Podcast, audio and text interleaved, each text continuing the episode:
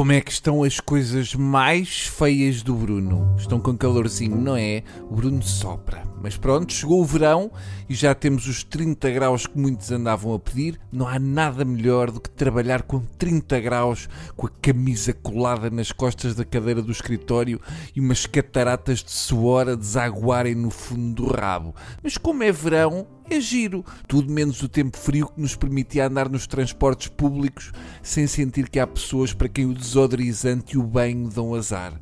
A temperatura aumentou de repente, como se Deus tivesse posto um dente de alho no rabo do mundo e muitos não têm capacidade para se adaptar.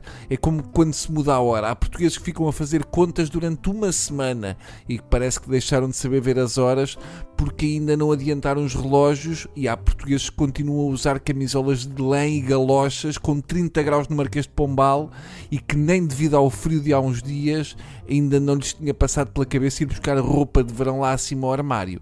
E assim fica o país dividido numa espécie de modo inverno-verão, porque também há os portugueses que veem duas horas de sol e comportam-se como se estivéssemos nas Bahamas e aparecem de sandálias e, e camisas de palmeiras no mesmo café onde anteontem batiam o dente e pediam uma bica escaldada. Foi chato terem abolido a primavera. Eu pensei que era uma estação assim a atirar para o sensível, mas fazia falta.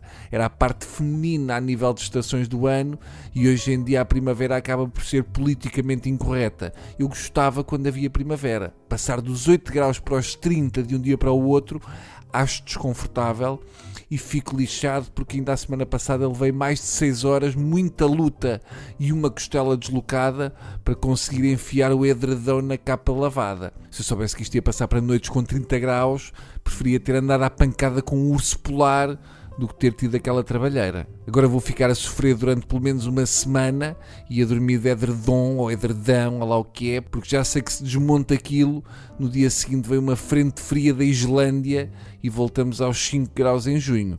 Sinceramente, eu já não acredito no aquecimento global. Eu acho que o que existe é uma conspiração para me dar cabo do juízo. O tempo está feito para me chatear. Se ponho o carro a lavar, chove no dia seguinte. Se vou fazer uma mise, mal saio do cabeleireiro, cai uma cacimbada e lá se vão as ondulações e o volume que eu tinha acabado de adquirir. Se eu saio de guarda-chuva porque de manhã estava muito enovoado, ao meio-dia ficam 30 graus e eu tenho de usar o guarda-chuva como se fosse uma bengala e estivesse coxo, que é para não fazer figura de estúpido e agora estou com demasiado calor, portanto vou sair do frigorífico, onde estou a fazer a crónica, e vou viver para o congelador do talho aqui em frente. Eu aluguei durante um mês, mesmo assim sai mais barato que um T0 em Alfama.